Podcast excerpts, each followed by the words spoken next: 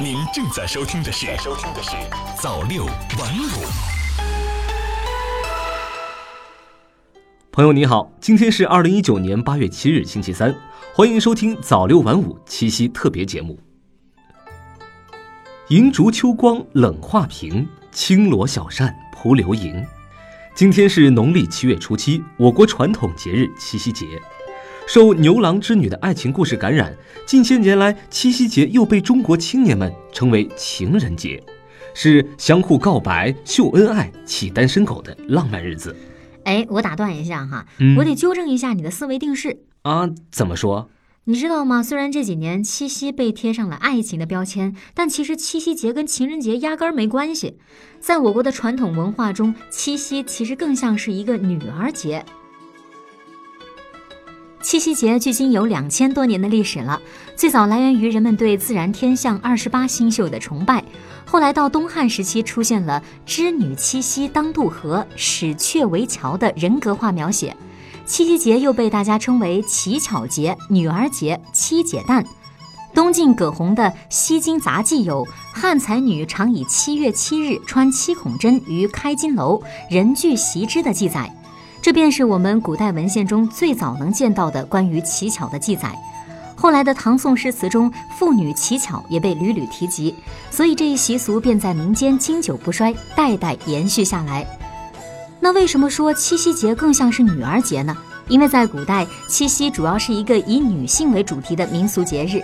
在农历七月七这一天，古代的女性可以说是非常忙了。这一天呢，古代的女性们要洗发。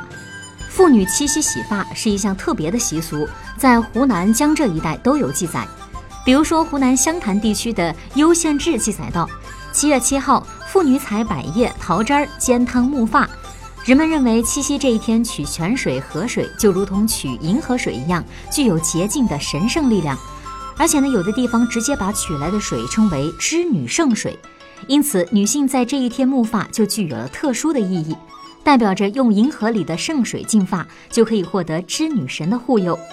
除了洗头之外，古代的妇女在这一天还要做个美甲，这一习俗大概是流传在我国西南一带的七夕习俗。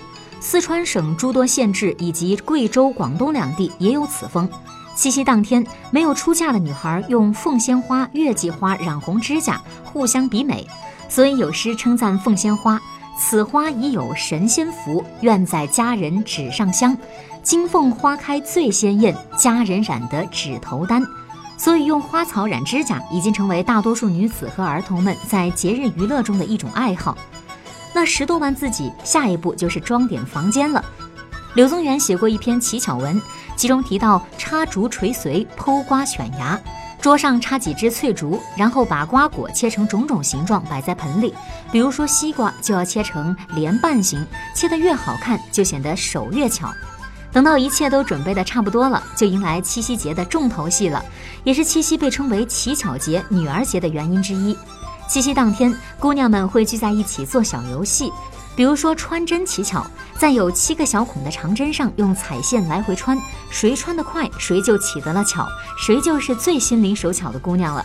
除了穿七孔针，姑娘们还会抓一只小蜘蛛放在小河里织网，等到第二天再打开来看蜘蛛网的疏密，定得巧多寡，取名喜珠应巧，也是十分有趣。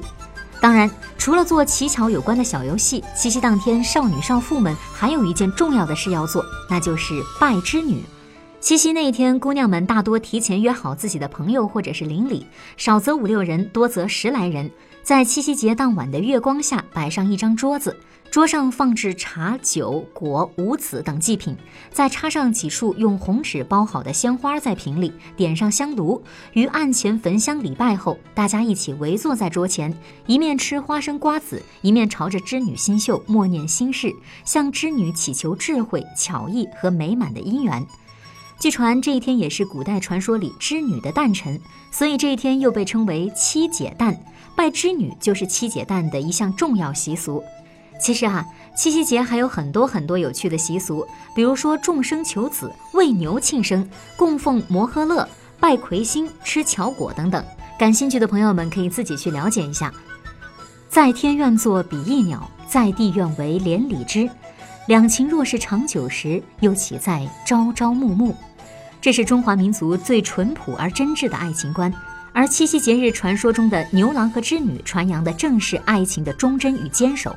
可是，如果把七夕仅仅定位于中国传统情人节，那么对于传承了两千多年，并且在二零零六年被列为第一批国家级非物质文化遗产名录的七夕节来说，可能就有些浅薄了。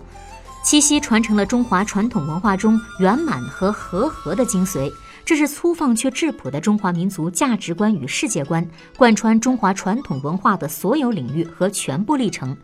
祭拜祈福里天人合一的宇宙观，爱情悲剧中和而不同的社会观，民俗活动中人心和善的道德观，凡此种种都是中华传统文化的深厚内涵，是当代我国文化软实力的重要彰显。